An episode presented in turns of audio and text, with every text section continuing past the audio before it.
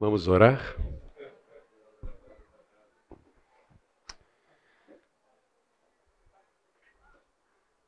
Ó Deus, somos gratos pela manhã que o Senhor nos deu, pelo privilégio, ó Deus, de, como teus filhos, podemos celebrar ao redor da mesa de Jesus, relembrando, ó Deus, o que o teu amor fez por nós, para que nós pudéssemos ser teus filhos e desfrutássemos dessa comunhão que temos contigo e uns com os outros.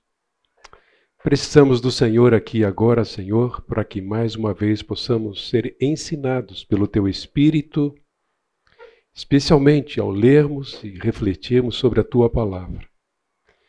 Que o Senhor tenha toda a liberdade de agir, atuar, falar ao meu coração, ao coração de cada irmã, de cada irmão aqui nesta classe, nesta manhã.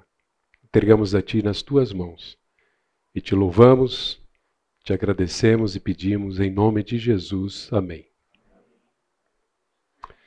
Excelente. Bom vê-los, revê-los. Vocês continuam ligados aqui nesse curso. Que Deus realmente esteja ah, dando sabedoria, encorajando o seu coração, uh, tornando cada um de você e cada um de nós mais sensíveis, enquanto nos relacionamos com a igreja e também com os de fora, a fim de aproveitarmos as oportunidades para ajudarmos, especialmente ajudarmos as pessoas que trazem suas doenças da alma, seu sofrimento, sua dor. Até aqui, Deus tem nos abençoado e nos levado a considerar a importância de conhecermos e sabermos que Ele controla todas as coisas, enquanto nos dispomos a ajudar as pessoas e lidamos com os nossos próprios problemas.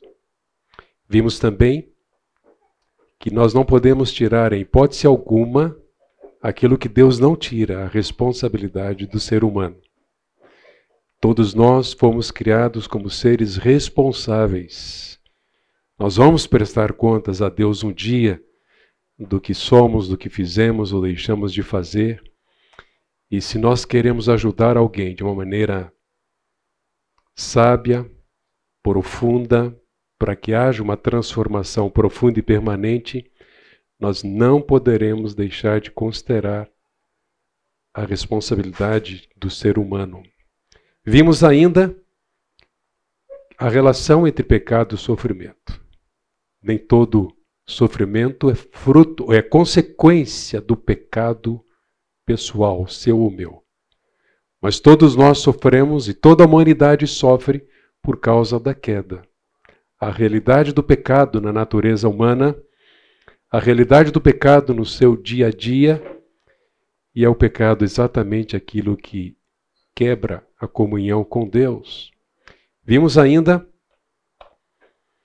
que a Bíblia é o livro-texto para todo trabalho que se propõe a auxiliar o indivíduo nas suas necessidades da alma. Então nós partimos da Bíblia, em vez de trazermos de fora as propostas, as ideias, as, as terapias para dentro da Bíblia. O nosso auxílio, para que seja bíblico, ele tem que sair das Escrituras e se processar do início ao fim dentro das Escrituras. E hoje nós vamos considerar na nossa quinta aula este assunto aqui. Se vocês estão lembrados, na, no domingo passado nós vimos que a Bíblia, a Bíblia é o único livro de referência completo e autoritativo escrito para fornecer respostas tanto aos problemas de comportamento humano, quanto para fornecer os meios de mudança desses comportamentos. Consideramos que, em grande medida, a nossa capacidade de aconselhar biblicamente depende de como nós entendemos e lidamos com isso. E eu espero ter provocado vocês um pouquinho no domingo passado para que sejam criteriosos e sérios em relação a isso. Se querem ajudar alguém, consulte as Escrituras. Se dirijam às Escrituras, bebam dela, deixe que ela seja autoridade maior. Seu conselho é importante? É, mas não é mais importante do que o conselho de Deus. E quão bom é quando o seu conselho está alinhado com o conselho bíblico.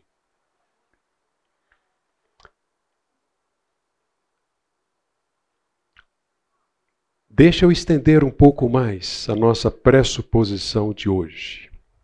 O que, que vocês entendem com esta simples leitura?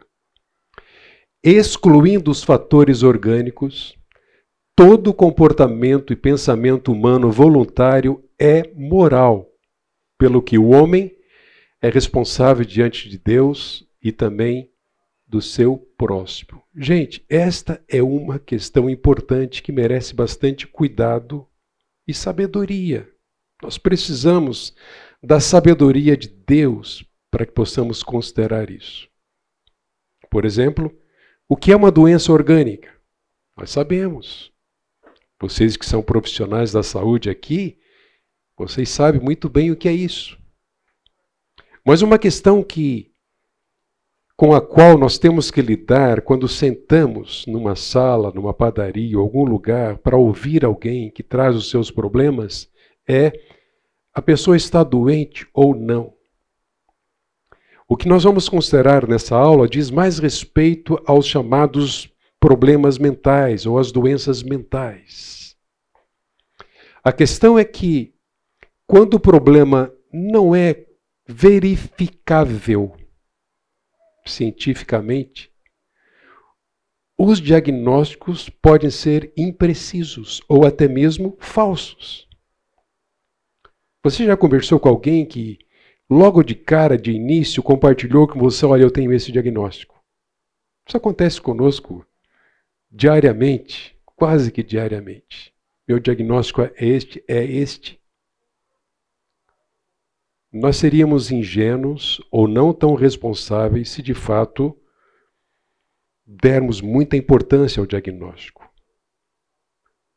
Mas também nós seríamos irresponsáveis se nós jogarmos fora o diagnóstico.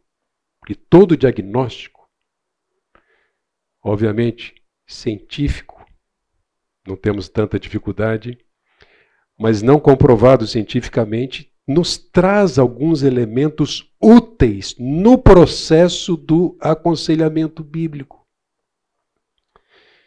E eu quero dizer a vocês que, felizmente, e é felizmente mesmo, há um grupo expressivo e crescente de psiquiatras que têm contestado o parecer da Associação Americana de Psicologia no diagnóstico de doenças mentais, que são baseados simplesmente em observações subjetivas sobre pensamentos, sentimentos e comportamentos dos pacientes, mas sem qualquer evidência científica. Isso está sendo questionado. Estudos têm feito. Há muita briga acontecendo para que essas questões possam ser revistas. Nós lidamos com situações dessas no aconselhamento bíblico. É doença ou não é doença? O quanto isso afeta ou não afeta? Tem alguma pressão orgânica para que a pessoa traga esses distúrbios e dificuldades, transtornos ou até mesmo as chamadas doenças mentais? Então, como eu disse, não vamos ficar presos aos diagnósticos. Deixa o médico cuidar disso. Mas nós devemos ter bastante atenção em relação a isso.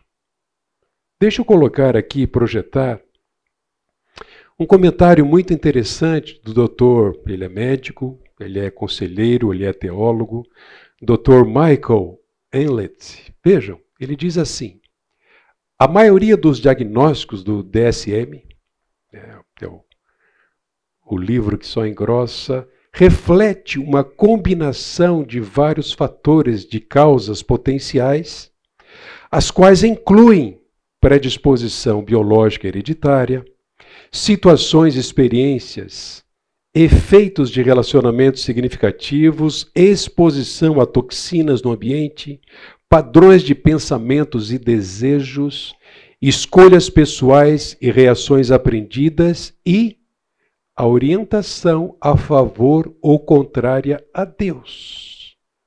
E a lista aqui não é exaustiva. E ele ainda acrescenta: dentro de uma dada categoria diagnóstica, por exemplo, depressão ou transtorno obsessivo compulsivo, certos fatores contributivos podem ser mais proeminentes do que outros. No final de contas, das contas, o objetivo não é simplesmente confirmar ou condenar um dado diagnóstico, mas, e gente, isso aqui tem a ver conosco, mas cuidadosa, persistente, amorosa e biblicamente oferecer redenção divina à pessoa que luta com os problemas que estão encapsulados em uma descrição diagnóstica. Como nós encontramos hoje pessoas assim? Elas estão encapsuladas em diagnósticos. Mas o que nos interessa é o sofrimento dessa pessoa, é a dor da sua alma. Vamos, vamos avaliar esses diagnósticos, esses sintomas, não vamos desprezá-los mas precisaremos cuidadosa, persistente, amorosa e biblicamente oferecer redenção divina em Cristo Jesus. Então, por exemplo, diagnósticos, eles nos ajudam a recordar que a experiência dessa pessoa que veio até nós voluntariamente é diferente da nossa. Nós não somos iguais. E nós não podemos, não podemos tratar dela colocando dentro de um, de, um, de um quadrado e exigindo que ela seja igualzinha a nós, na maneira de ser, na maneira de reagir. Não, ela é diferente. Nós ainda não entendemos. Outra questão pela qual nós não devemos desprezar diagnósticos, embora não devemos, devamos ficar presos a eles, é que diagnósticos podem sugerir padrões particulares de severidade e perigo. Por exemplo, alguém que está com distúrbio e com ideações suicidas. Nós não vamos menosprezar isso. Nós temos que cuidar bem dessa pessoa. E outras tantas situações. As principais organizações psiquiátricas reconhecem não compreender as causas e nem as curas desses transtornos mentais. E muitas vezes o transtorno é associado a um desequilíbrio químico que pode ser tratado com medicação. Há alguns anos eu tive a oportunidade, o privilégio de participar da conferência da Associação Brasileira de Conselheiros Bíblicos, e lá eu pude ouvir, num dos seminários, o Dr. Charles Hodges. E ele trouxe um relato muito interessante, o assunto ali era depressão. Ele leu um artigo da revista científica mais famosa lá nos Estados Unidos, e ele leu um testemunho de um médico de renome naquele país.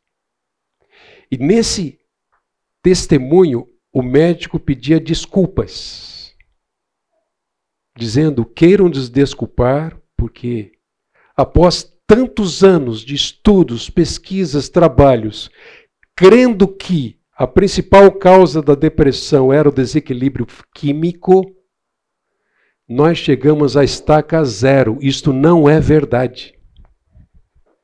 A ciência tentando descobrir e chegando a essa conclusão. Por aí, vocês podem imaginar a importância de nós sermos cuidadosos. Não aceitarmos de pronto os diagnósticos, mas também não menosprezarmos, enquanto nos dispomos a tratar amorosamente, cuidadosamente, persistentemente, especialmente daquilo que está dentro do coração, da alma dessa pessoa.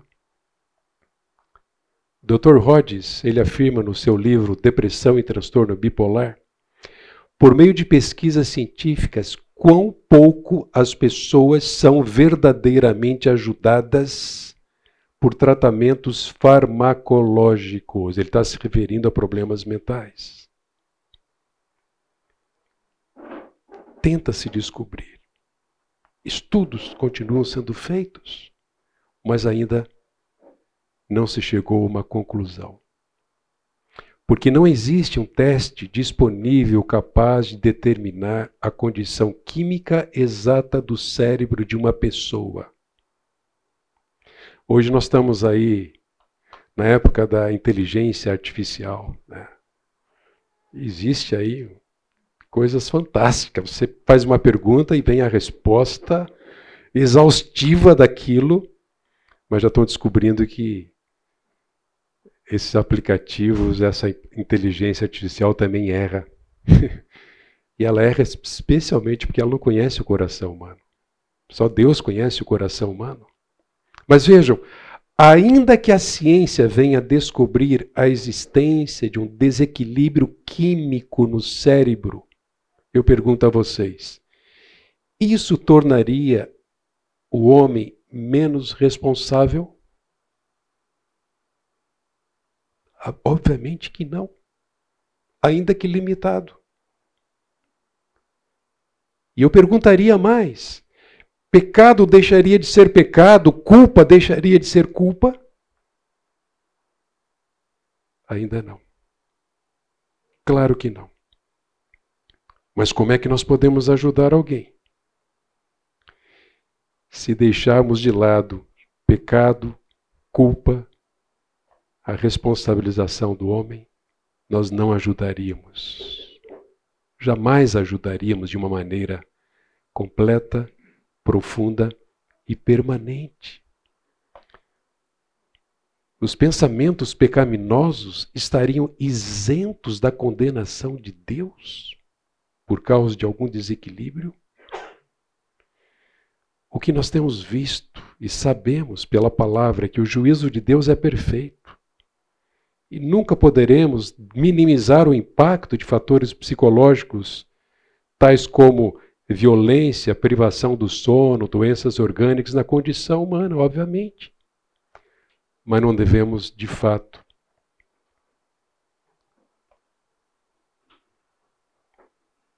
interpretar de uma forma contrária a revelação que Deus nos oferece acerca do homem, seus problemas e a solução que ele tem para o indivíduo humano, qualquer que seja a sua condição. Todos nós somos responsáveis por nossos comportamentos, ok? Não fuja disso, eu não fujo disso. E nós somos responsáveis até mesmo quando estamos doentes. Ou acordamos mal, estamos cansados, permitimos pensamentos enganosos. Né? Eu não sei como é que você reage, mas eu, quando fico com muita fome, meu Deus, eu preciso me segurar. Fico irritável, com facilidade. Alguns de vocês com sono. Né? e tantas outras situações, motivações e ações pecaminosas que possam afetar os níveis químicos do cérebro ou tirar a pessoa do eixo, nós mesmo assim seremos responsáveis.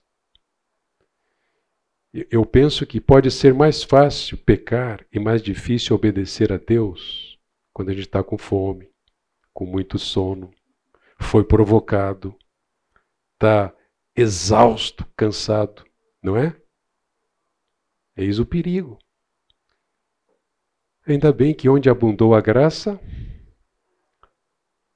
onde abundou o pecado, desculpe, superabundou. Vocês estão ligados, hein? Excelente, yes. onde abundou o pecado, superabundou a graça. Eu quero humildemente aqui, obviamente que não vou entrar na questão da ciência nem da medicina, né? Mas biblicamente nós podemos fazer algumas leituras sobre o que é uma, um problema orgânico.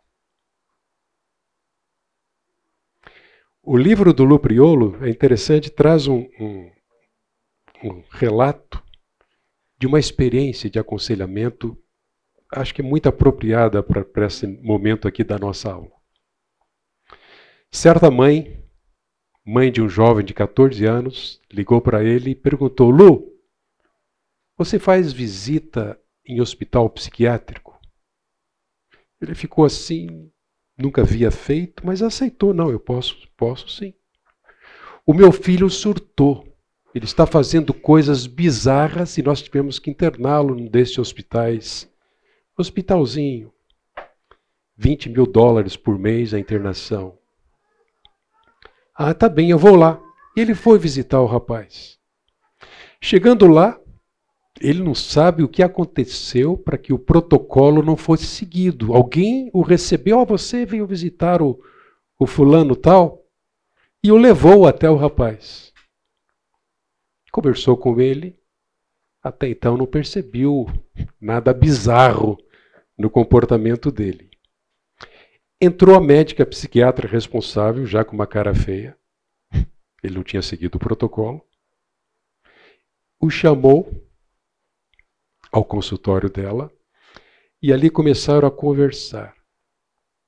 E o Lu fez a seguinte pergunta, e vejam, aquele hospital ele ficou sabendo, já tinha mexido os pauzinhos para que não entrasse essa autoridade religiosa lá dentro. Eles não queriam essa visita. Mas naquele momento, o Lu fez a seguinte pergunta: é, Doutora, vocês já excluíram as causas orgânicas fisiológicas do problema desse jovem? E ela respondeu de pronto: sim, é psicótico. Ah, então vocês têm uma doença não orgânica? Foi a outra pergunta. E ela ficou zangada, manifestou o seu desagrado não respondeu à pergunta e pediu que ele nunca mais voltasse a visitar aquele jovem no hospital. Vocês perceberam o problema? Excluíram as causas orgânicas fisiológicas dele? Sim, ele é psicótico. Ah, então ele tem uma doença não orgânica? Obviamente que ele provocou ali algo que ela não queria, de fato, refletir sobre o assunto. Mais para frente eu conto o resultado do que aconteceu com esse rapaz. Uma segunda categoria de doença, segundo a Bíblia, é satânica. É bem provável que vocês não esperassem que eu trouxesse esta questão para esse curso. Mas eu também, a princípio, não tocaria nesse assunto. Entretanto, gente, como nós, especialmente nós batistas, pensamos pouco, falamos pouco sobre o diabo, e pior, não damos tanta importância assim à sua existência, a sua presença, ao seu papel nos nossos dias. Mas eu quero compartilhar com vocês algo que eu creio que vai ser extremamente relevante para a proposta desse curso. A terceira causa que nós vamos mencionar é a categoria de doença em consequência de uma vida em desarmonia com as Escrituras. Então vejamos. Algumas pessoas, elas são mentalmente doentes, obviamente. Nós entendemos isso, não temos dificuldade aqui. No sentido verdadeiro da palavra, elas são doentes. Pode sofrer de meningite cerebral. traumatismo cerebral sofrido, infecções cerebrais, tumores. Alzheimer poderia ser colocado aqui, e essa lista vai longe, né, Camila? Pode ir longe. Então, nós admitimos isso, com certeza. Mas o nosso problema, a nossa dificuldade é quando não há causa orgânica a ser apontada. E é aí que nós precisamos investir mais para captarmos mais elementos e principalmente para investirmos mais no aconselhamento bíblico. Eu vou trazer novamente, que eu já trouxe isso em outras aulas, eu não sei se já trouxe aqui este exemplo, o caso da Cidinha. A Cidinha, uma enfermeira do Boldrine, na época, chegou até nós, foi trazida por alguém da igreja, e então começou a ser aconselhada. Maria, pastor Fábio, eu, tantas pessoas se dispuseram a ajudar a Cidinha e durante alguns anos nós caminhamos com a Cidinha. Inicialmente nós tivemos que trabalhar muito com um distúrbio muito acentuado na vida dela, mental. Ela não tinha essa ideia de Deus que nós temos. Ela não confiava minimamente em qualquer homem, muito menos líderes da igreja. Porque ela foi criada desde os sete anos numa seita. E esses líderes abusavam das crianças mulheres.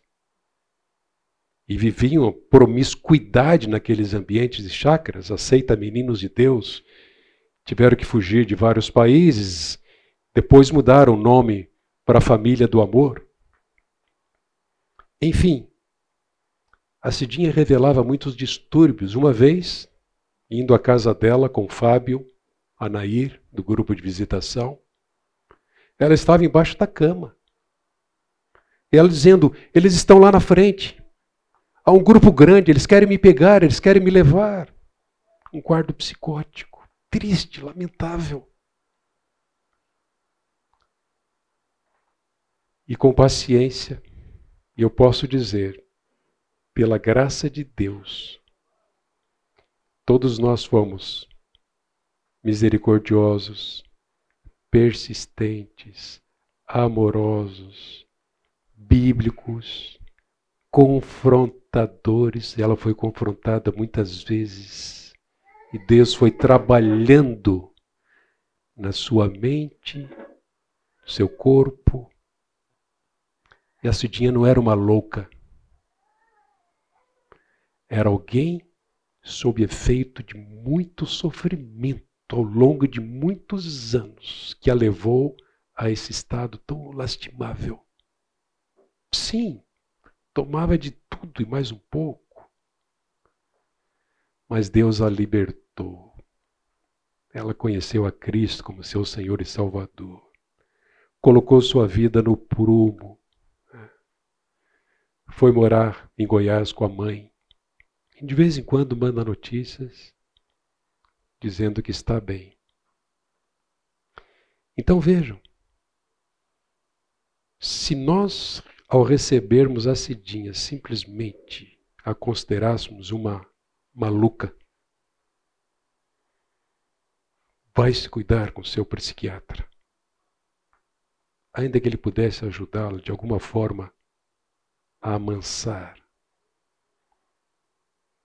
ele não poderia ajudá-la na sua maior necessidade. Seu desespero interior, suas dúvidas a respeito de Deus, a sua falta de compreensão sobre o seu próprio pecado, a sua condição, a sua necessidade de perdoar a todos aqueles que a ofenderam e a violentaram. Então a graça de Deus pode transformar qualquer pessoa.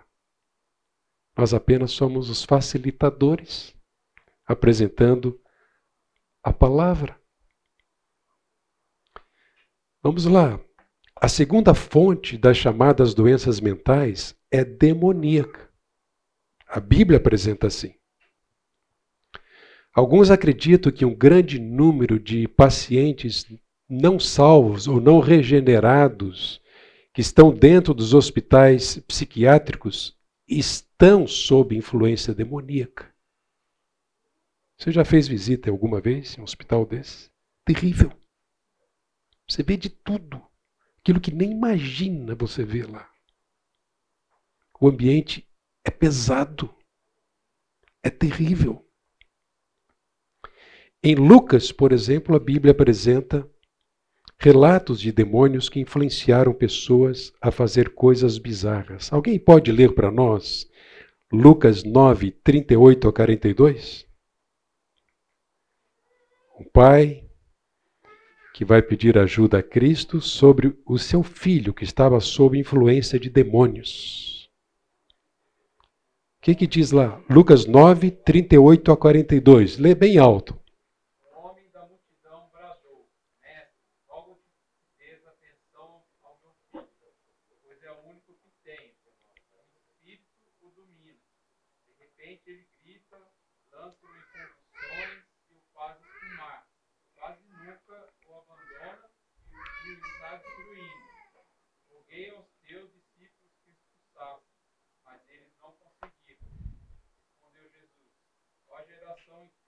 incrédula e perversa. Até quando estarei com vocês e terei que suportá-los?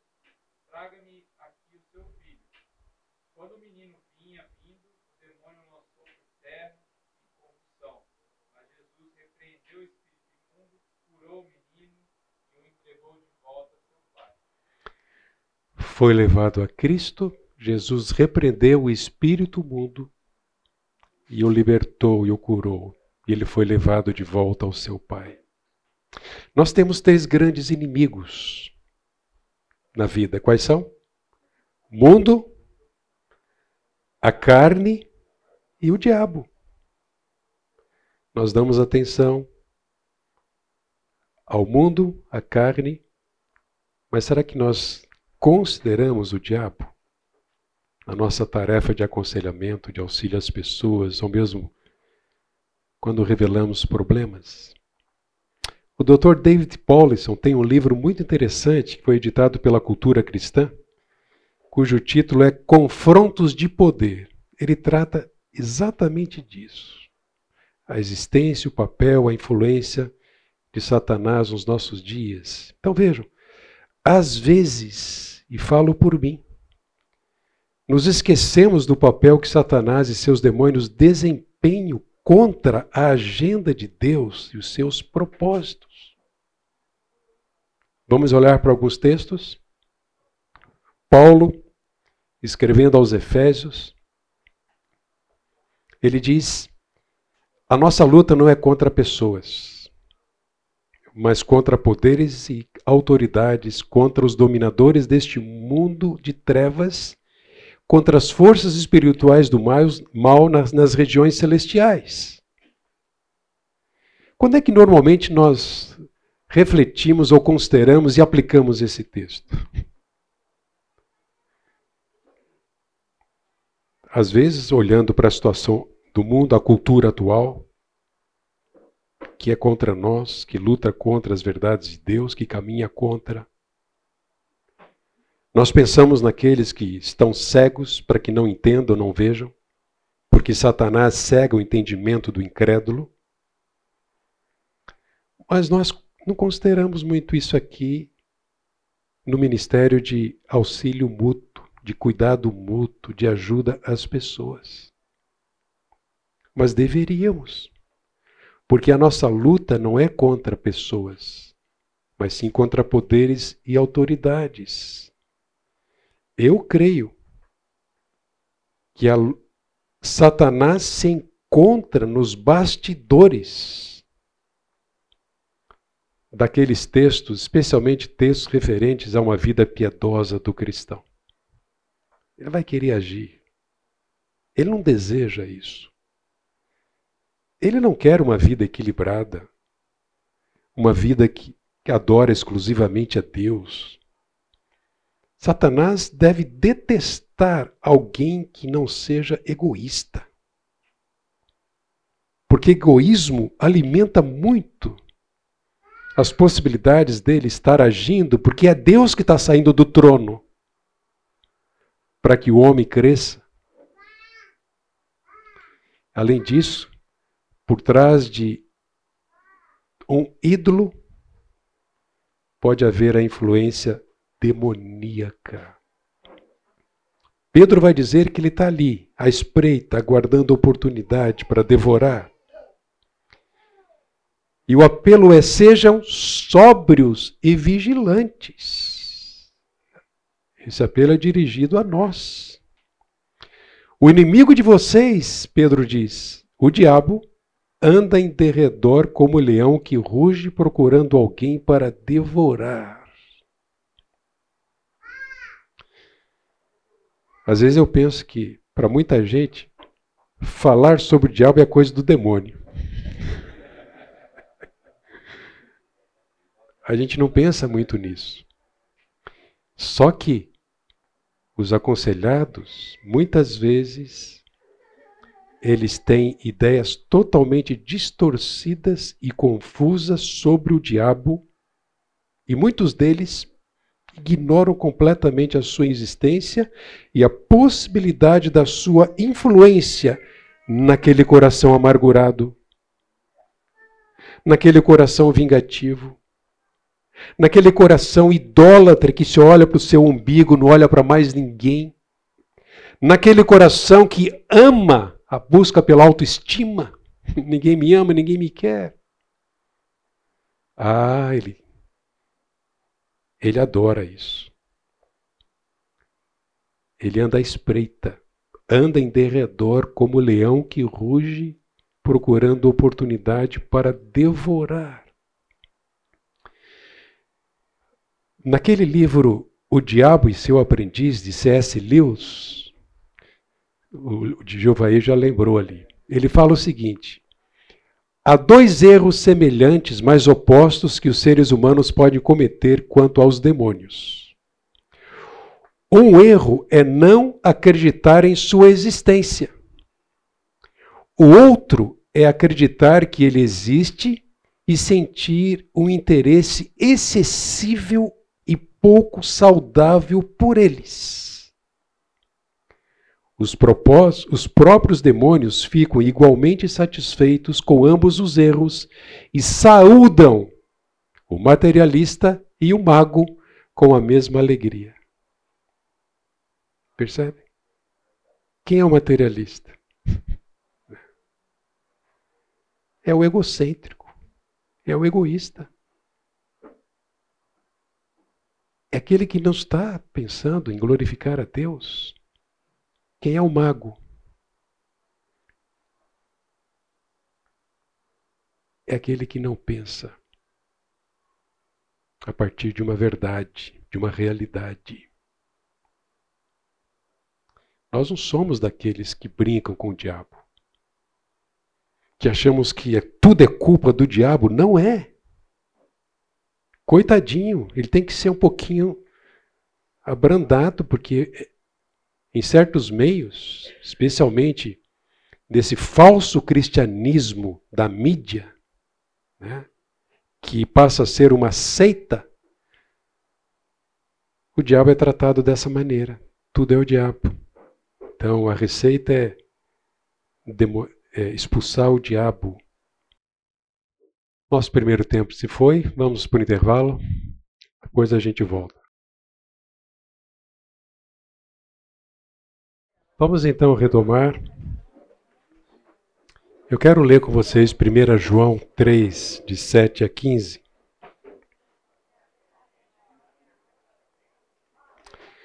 Filhinhos, não deixem que ninguém os engane a este respeito. Quando uma pessoa faz o que é justo, mostra que é justa como ele é justo. Mas quando continua a pecar, mostra que pertence ao diabo, pois o diabo peca desde o início. Por isso o Filho de Deus veio para destruir as obras do diabo. Aquele que é nascido de Deus não vive no pecado, pois a vida de Deus está nele. Logo, não pode continuar a pecar pois é nascido de Deus. Assim, podemos identificar quem é filho de Deus e quem é filho do diabo. Quem não pratica a justiça e não ama seus irmãos não pertence a Deus. O propósito do diabo é nos conformar à sua semelhança moral para nos tornar como ele. Mas nós não somos em Cristo, se somos salvos, crentes no Senhor Jesus Cristo, nós já fomos conformados à imagem de Cristo e estamos, estamos na, no processo de santificação progressivo até chegarmos a atingirmos a estatura do Senhor Jesus Cristo. O diabo não pode, por exemplo, nos impedir de crer, nem de obedecer a Deus. Ele pode nos tentar, pode nos enganar, mas o propósito de Deus para as nossas vidas é muito maior.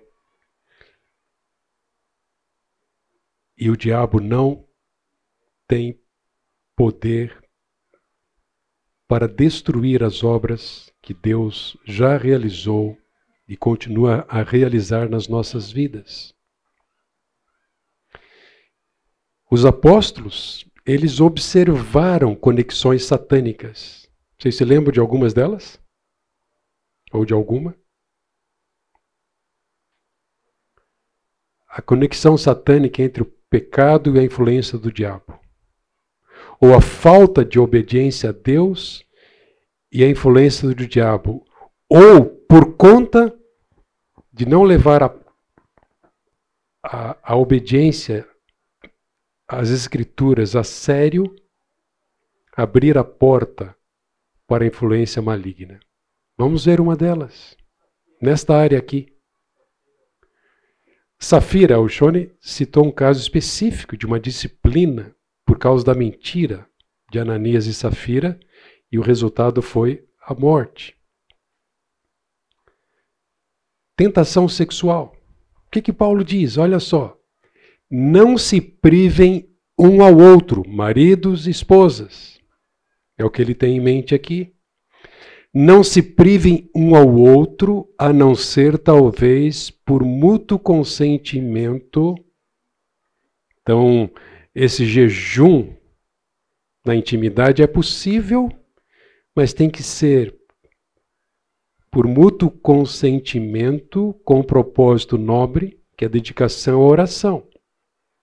Mas olha o que ele diz agora.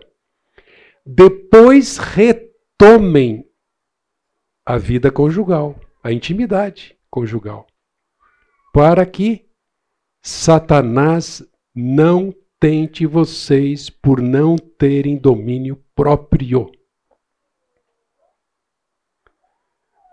A área sexual é uma das áreas onde mais nós vemos a presença diabólica. Alguém comentou comigo domingo passado que uma colega foi passar o carnaval na Bahia, em Salvador, e voltou horrorizada.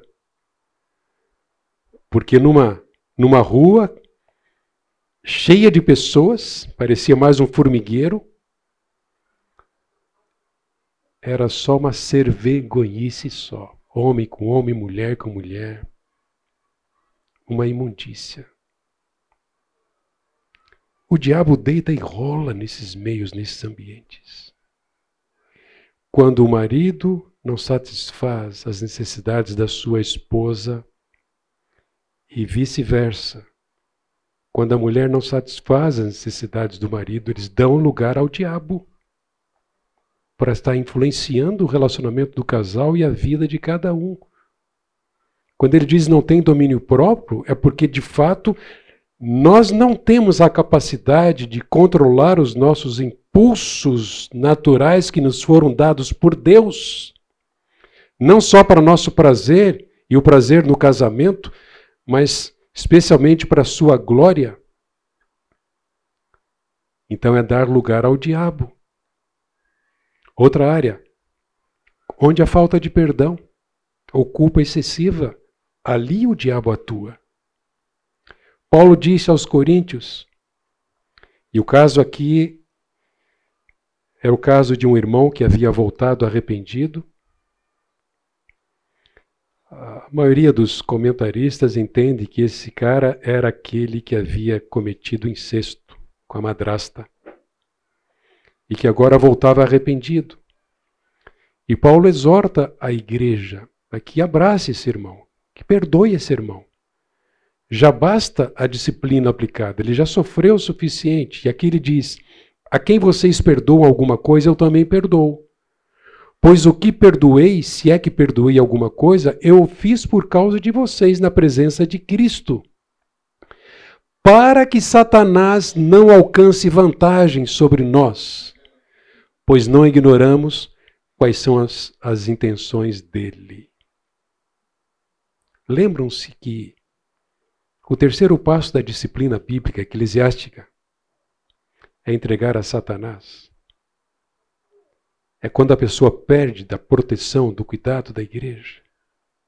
Por causa da sua rebeldia, revelada no primeiro, no segundo, também no terceiro passo. Quando o indivíduo, dois indivíduos, a igreja toda age para ganhar aquela pessoa, mas ela rejeita voltar à comunhão, à sensatez, ela é entregue a Satanás, ela perde a proteção da igreja do Senhor Jesus Cristo. Falta de perdão, culpa excessiva e há tantas outras situações, como também a ira ou a raiva não resolvida.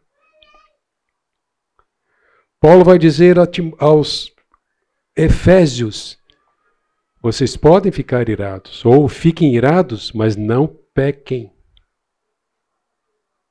É?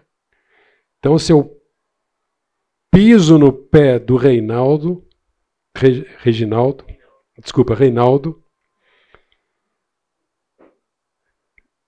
ele não vai dizer glória a Deus, Deus te abençoe. ele pode ferver lá por dentro assim, eu sei que ele é um bom cristão, gente boa, não vai revidar, não vai me bater, mas ele vai ser tentado a pecar. Né? Fiquem irados e não pequem. E aí ele acrescenta: Não deixem que o sol se ponha, trata logo, trata com Deus. Não deixe que o sol se ponha sobre a ira de vocês, nem deem lugar ao diabo. A ira não tratada dá lugar ao diabo. Como é que a gente trata a ira? Com perdão, com arrependimento, com a confissão. Então percebem? Nós vemos nas Escrituras esses exemplos e essas é, conexões satânicas. Né? E nós devemos estar atentos a isso. Se eu recebo alguém que está sofrendo e manifestando profunda amargura por alguma circunstância, sofrimento, dor ou até mesmo abuso no passado, eu preciso ajudar essa pessoa a se livrar do veneno da amargura concedendo perdão. Senão ela vai continuar doente, enferma, na mente, no coração e com reflexo no seu corpo, quem sabe úlceras, por causa da amargura. Satanás não pode nos fazer pecar, como eu disse, ou nos impedir de crer e de obedecer a Deus. Porque a escolha de pecar e agir corretamente vem do seu coração, vem do meu coração. Gente, que diferença isso faz na nossa tarefa. Eu não estou dizendo para aquela pessoa que sofre, puxa, realmente são cruéis aqueles que maltrataram você. Você merece todo o amor. Sim, aquelas pessoas devem ser punidas. Você foi privado disso. Que cruel. Eu vou ajudar a pessoa? Eu não vou ajudar. Se ela está conservando a amargura, ainda que tenha sido por culpa dos outros, eu preciso dar o remédio certo, a palavra verdadeira. Eu preciso dizer a ela: se ela confessar o pecado, Deus é fiel e justo para perdoar e purificar. Ela vai sentir paz, vai se libertar do ofensor para essa vida que se satisfaz em Deus e que agrada a Deus. Em Mateus 15, 19, a resposta de Jesus àqueles homens que o indagaram foi: é do coração que procedem os maus pensamentos, os homicídios, adultérios, imoralidade sexual, furtos, falsos testemunhos, blasfêmias. São estas coisas que contaminam a pessoa, mas o comer sem lavar as mãos não a contamina. Está falando do coração. O diabo nunca nos obrigou a fazer nada. Sobre isso não devemos culpá-lo. Muito bem. A terceira categoria é uma vida em desarmonia com as Escrituras. O que nós queremos dizer com isso? A falha em interpretar a vida os problemas, as circunstâncias, os outros, Deus, de acordo com as Escrituras, traz consequências negativas. Especialmente se há pecado envolvido. E esse é o terceiro motivo para que pessoas revelem problemas mentais. Querem ver? Olha que texto precioso, 2 Timóteo nós já mencionamos ele aqui em outra aula. 2 Timóteo 3, eu vou ler aqui. A partir do verso 1, Paulo traz uma advertência a Timóteo. E ele diz: Timóteo, saiba que nos últimos dias haverá tempos muito difíceis, porque as pessoas só amarão a si mesmas. Prestem atenção nesses termos amarão a si mesmas, serão arrogantes e orgulhosas, zombarão de Deus, desobedecerão a seus pais e serão ingratas e profanas.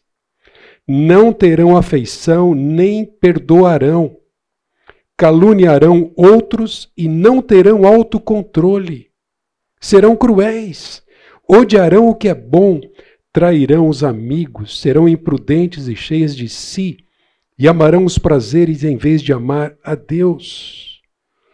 Serão religiosas apenas na aparência, mas rejeitarão o poder capaz de lhes dar a verdadeira devoção. Timóteo, fique longe dessa gente. Entre tais, há aqueles que se infiltram na casa alheia e conquistam a confiança de mulheres vulgar, vulneráveis, carregadas de pecados e controladas por todo tipo de desejo, mulheres que estão sempre em busca de novos ensinos, mas jamais conseguem entender a verdade. Esses mestres se opõem à verdade, como Janes e Jambres se opuseram a Moisés. Têm a mente depravada e sua fé não é autêntica. Contudo, não irão muito longe.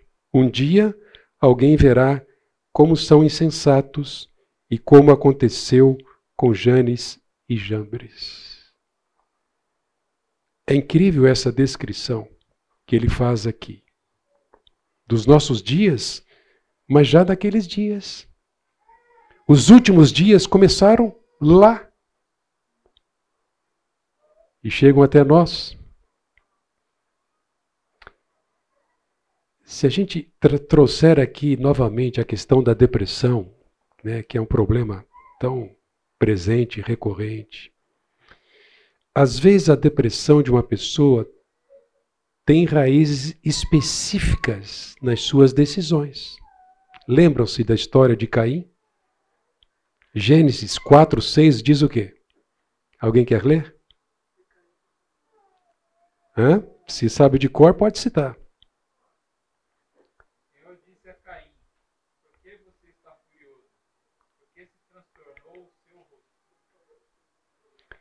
Rosto transtornado, furioso. O que, que ele fez? Matou o irmão. Em todos os casos, mesmo quando há um fator biológico envolvido, o significado que nós damos de nossas experiências está enraizado no coração. Ele podia inventar a desculpa: ah, mas o senhor deu, o senhor se agradou da oferta do meu irmão. Eu não sou o mesmo. Eu me empenhei, eu fiz o que eu pude. Ele, ele sim, poderia inventar muitas desculpas. Mas ele se alimentou do ódio, do ciúme, da inveja e deixou seu coração se corromper, levando a esse extremo. Suicídio. Quantas vezes? Ou, na verdade, na maioria das vezes, essa pessoa que pensa, tem pensamentos de tirar a própria vida. Ela não está envolvida num emaranhado de problemas, de situações. Pode ser a rejeição de si mesma, a inveja de alguém, um abuso sofrido. Há tanta coisa, uma pressão de um agiota há tantas coisas que exercendo pressão, mas o homem é falho, é fraco. Aí o diabo aproveita e sopra. Que tal? Você pode acabar com o seu sofrimento, decida você mesmo. Não deixa outro decidir, não. Muito menos Deus. Não pensa em Deus. Eu creio que o suicídio é uma escolha pecaminosa de um ser que foi criado responsável. Agora, é claro, embora considerar isto não deva ser a melhor estratégia para a gente orientar familiares de um, de um suicida, né? porque salientar que suicídio é pecado ou pecaminoso vai ter uma utilidade muito reduzida, muito limitada como impedimento ao ato. Entretanto, como forma de explorar a visão do mundo do suicida, falar sobre suicídio como pecado é extremamente importante. Nós devemos sempre considerar as pessoas em relação a Deus e o sofrimento dentro do propósito dele para as nossas vidas. Filipenses 3, 10, mais duas pessoas que possam ler. Filipenses 3, 10 e 2 Coríntios 4, 8 e 9. Vamos lá.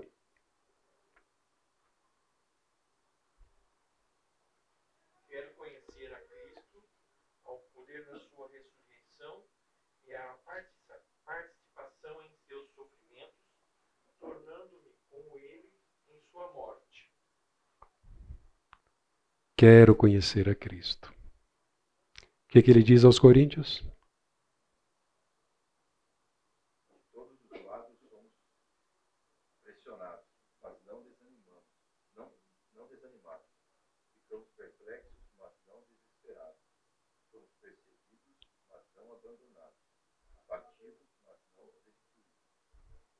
Percebem? Esse leque aí de situações que nos oprimem, atingem, afetam, pressionam.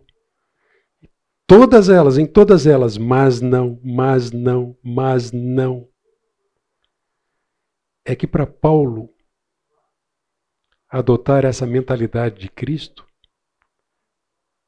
é o que fazia com que ele não fosse esmagado pelo peso da provação difícil.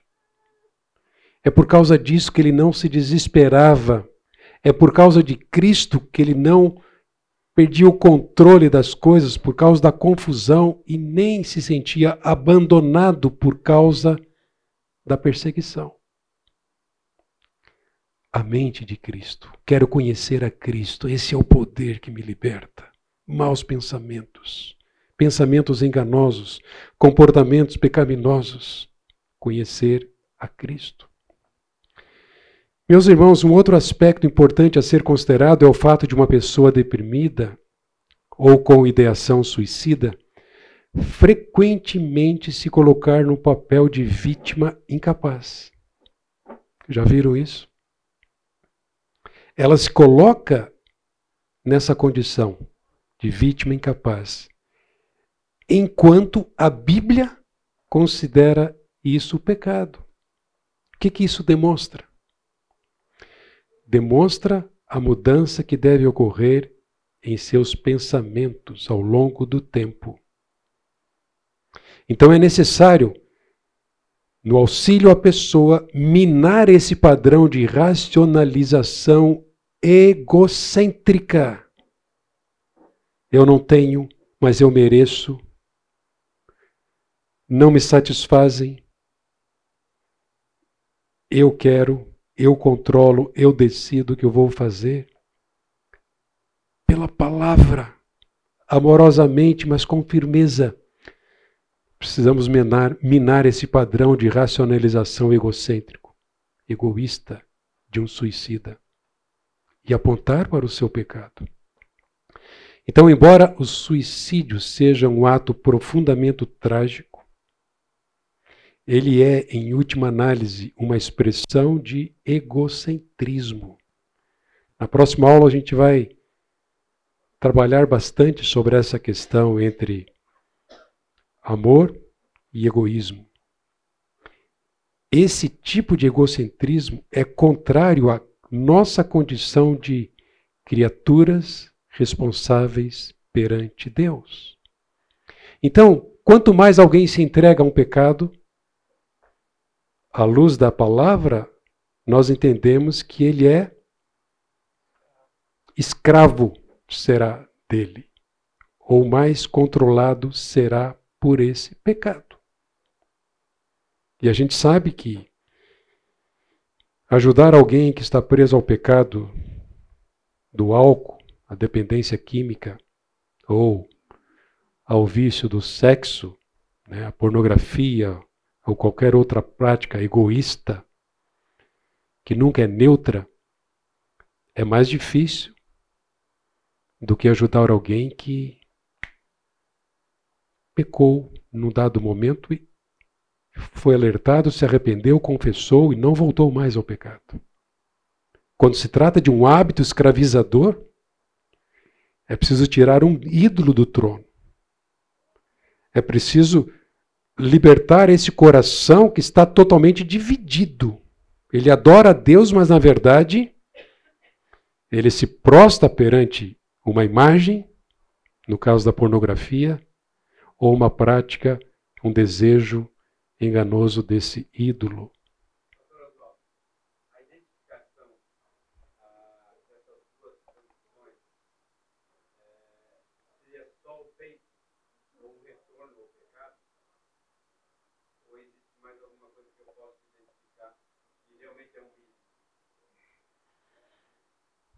A gente costuma ah, pensar que quando há uma prática pecaminosa, da qual a pessoa é escrava, ela está sempre voltando.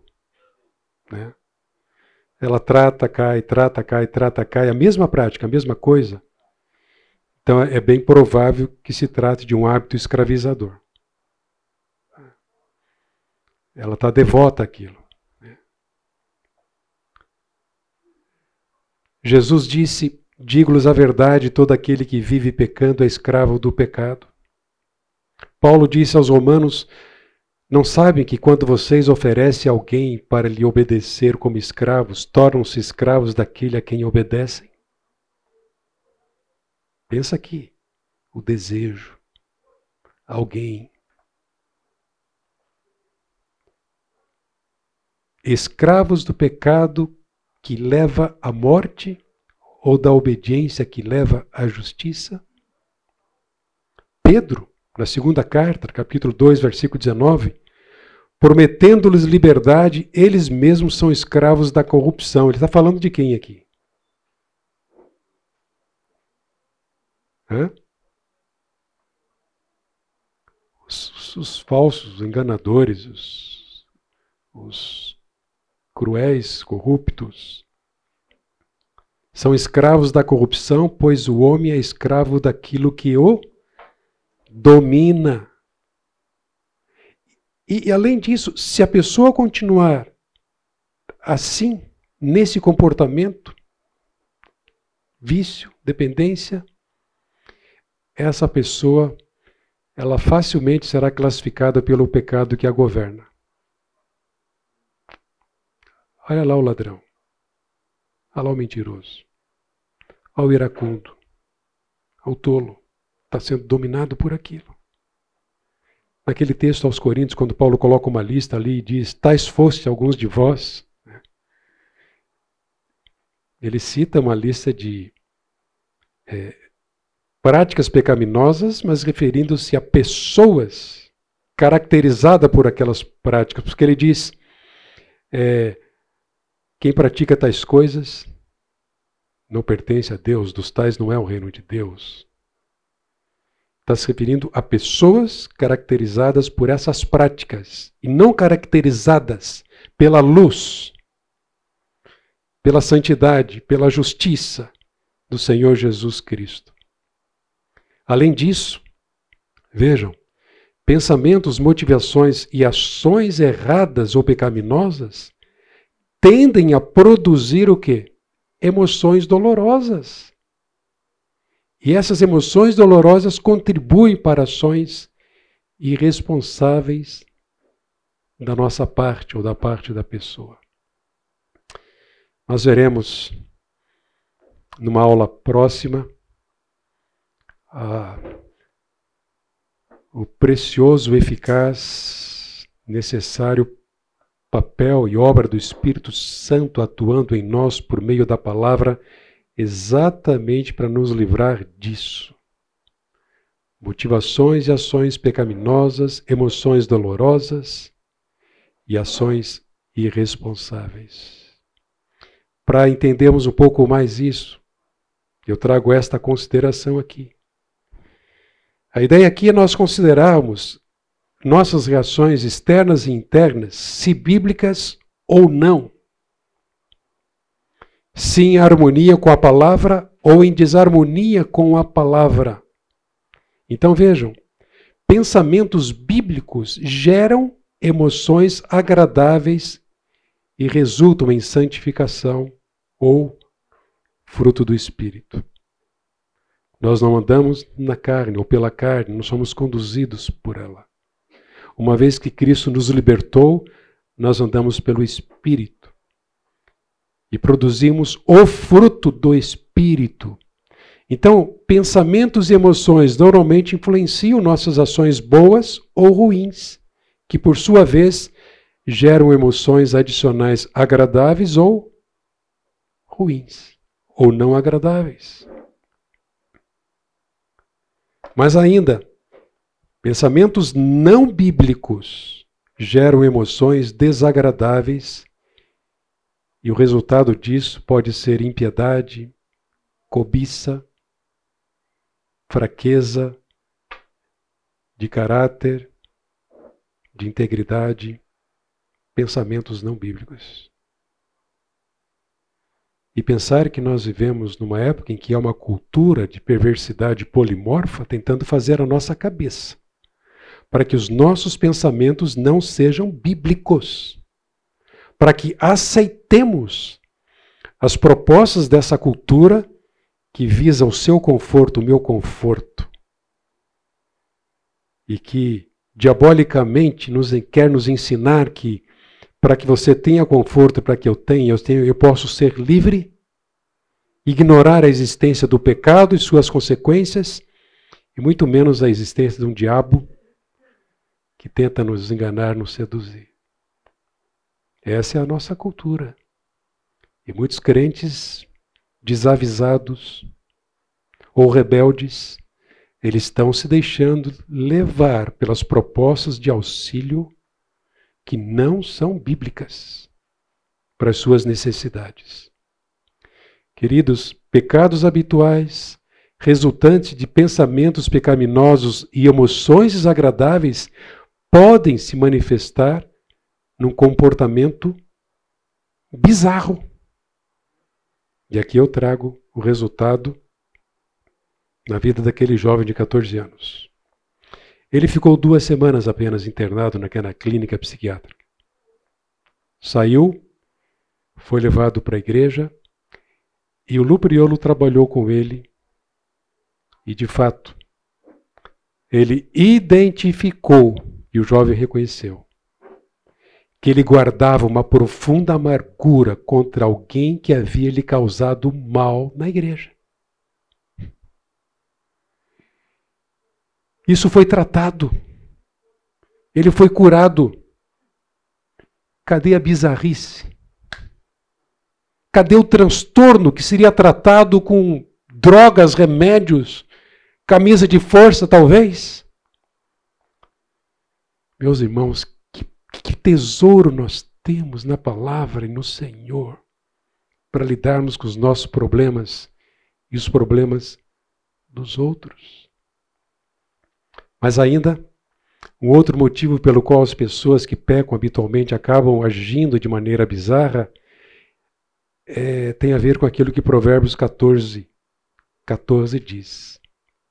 O infiel de coração sofre as consequências dos seus próprios caminhos. Mas quem é de bem é recompensado pelo seu próprio proceder. Então, se alguém imagina maneiras desordenadas e loucas para satisfazer suas necessidades e desejos, ele vai acabar externando isso. As suas fantasias, as suas bizarrices, seus descontroles, seus transtornos. E é claro, nós devemos considerar que problemas orgânicos podem ser o resultado de condutas pecaminosas. E eu citei aqui o exemplo de não dormir, não comer. Mas imagine, vários dias sem dormir pode traduzir, pode trazer ou produzir alucinações. Sabe o que é isso?